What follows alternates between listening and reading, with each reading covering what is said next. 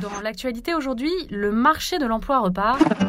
En tant que manager, Et le bonheur dans tout ça.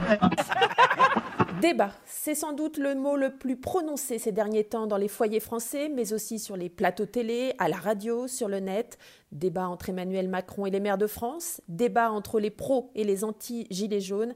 Bref, la France est une démocratie où l'on débat, de manière plus ou moins habile et nuancée, mais en France, on aime débattre.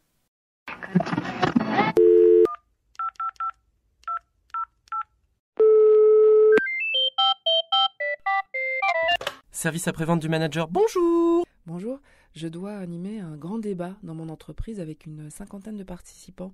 Je m'interroge sur la meilleure façon de, de- de cadrer d'emblée les échanges. Est-ce que vous pouvez m'aider? Alors un instant s'il vous plaît, ne quittez pas.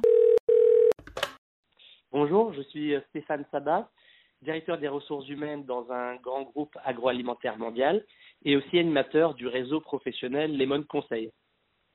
Alors ce que je vous conseille pour euh, l'animation de votre débat, tout d'abord, c'est de planter le décor, de poser le contexte. Ce qui est important, c'est de poser un, contexte extrêmement positif et bienveillant, où tout le monde pourra s'exprimer et où tout est discutable, bien évidemment, dans le respect. Ce que je vous propose aussi, c'est euh, de proposer à, à vos euh, participants une règle du jeu euh, supplémentaire qui est au-delà de penser à la pertinence de leurs arguments, euh, d'être très attentif et dans une écoute active par rapport aux arguments des autres. Mais les grandes gueules, vous savez, comment est-ce que je peux faire pour les canaliser?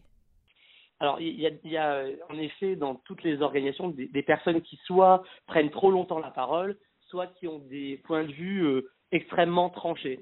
Euh, la qualité de l'animateur est extrêmement importante. Euh, votre rôle va être de euh, faire tourner la parole, de reformuler, mais surtout pas de pas dénigrer ces, ces personnes qui euh, s'expriment de manière très forte. Et si tout le monde vidange ses idées sans faire de propositions concrètes? Alors, il y a, il y a, en effet dans toutes les organisations des, des personnes qui soit prennent trop longtemps la parole, soit qui ont des points de vue euh, extrêmement tranchés. Euh, la qualité de l'animateur est extrêmement importante. Euh, votre rôle va être de faire tourner la parole, de reformuler, mais surtout pas de pas dénigrer ces, ces personnes qui euh, s'expriment de manière très forte.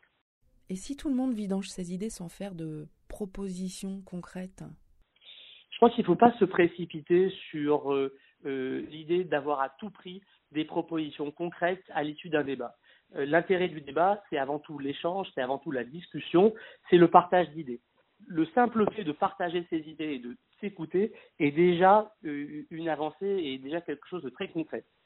Et pour conclure ce grand débat euh, participatif, comment je peux faire concrètement?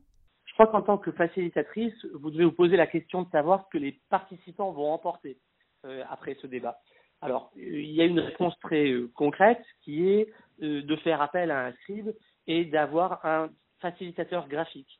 Donc, les participants repartiront avec une planche qui représente euh, l'ensemble des débats. Ce que vous pouvez faire aussi, c'est conclure par des reformulations des grands enjeux et des grandes idées du débat.